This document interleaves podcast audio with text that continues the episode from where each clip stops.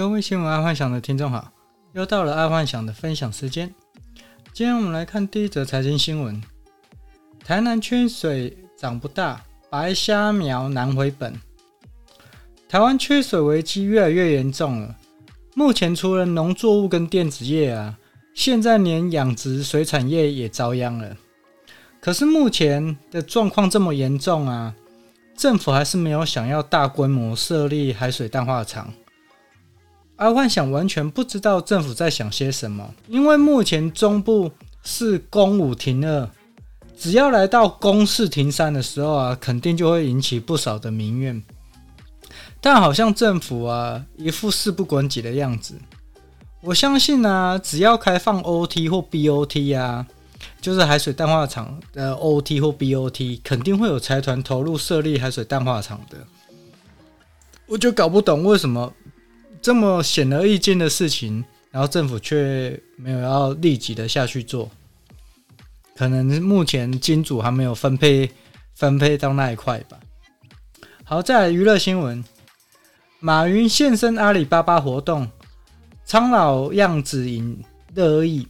爱幻想在四月十二号的 Podcast 有说过，阿里巴巴在上个月被罚了一个天价罚款，那时候爱幻想就在节目中说了。那马云稳了，一个月后就应该可以看到马云。果然不出所料，一个月后在阿里日的活动中，马云就现身了。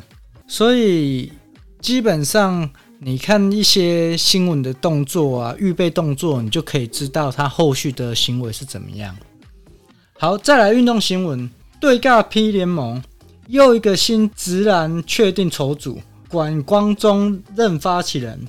台湾真的是一个很莫名的国家，不管是职棒或是职篮，根本就还没有达到一个规模经济，却老是要搞出多个联盟出来，然后一个联盟就四队在打，其实还蛮好笑的。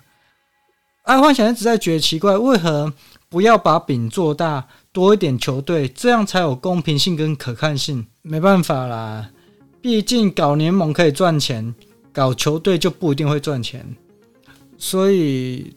当然是要搞联盟啊！如果以自己的私心来讲的话，因为搞球队很难搞到让整个球队是赚钱的状况。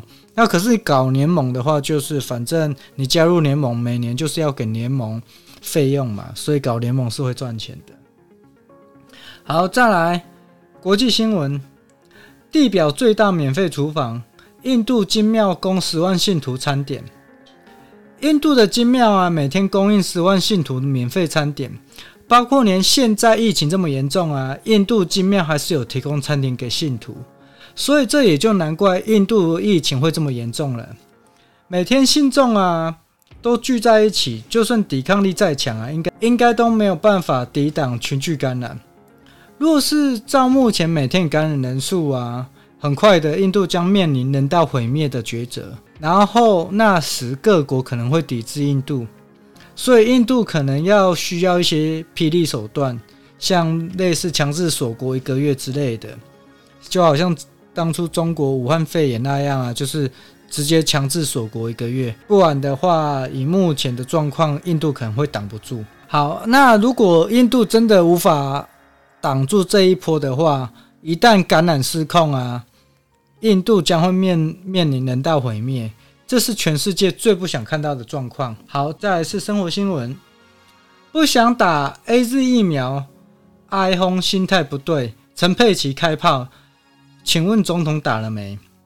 民进党议员为了要炮轰柯 P 啊，结果影射陈佩琪说，身为医护人员却不打 AZ，结果反而被陈佩琪打脸说，那总统打了没？这个巴掌还真的是有够响。爱幻想头一次看到有人把脸伸出去让人打脸的。今天市长已经带头打疫苗了，照理说议员就不用再说嘴有没有打带头打疫苗，结果还去嘴陈佩琪啊没有打疫苗。这里有三点还蛮好笑。第一点，台湾拿不到其他疫苗，只有 AZ，所以人民不想打是正常的。第二点。总统都没有带头打了，去炮轰一个没有公职在身的市长夫人，我觉得这个这一点蛮好笑的。然后第三点，今天其实只要议员去执行卫生部长，让卫生部长下令去下令全台湾的那个医护人员都要强制施打疫苗。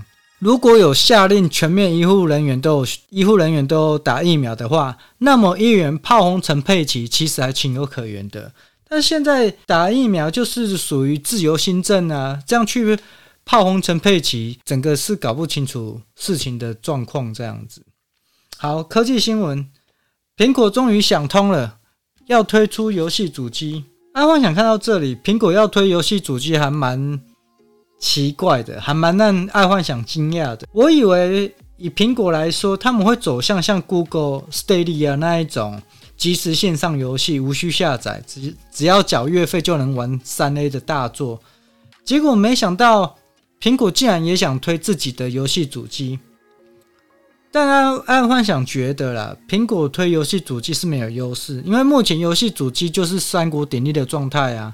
而且各家都有大作跟他们自有的 IP，我实在搞不懂苹果为何要推他自家的游戏主机。如果苹果有推出像 Google Stadia 那一种平台啊，反而爱幻想觉得那是苹果的强项，而且更加可以加深苹果月费制的诱因。好，那今天爱幻想就跟各位听众分享到这，那记得帮爱幻想按赞加分享哦。好，晚安，拜拜。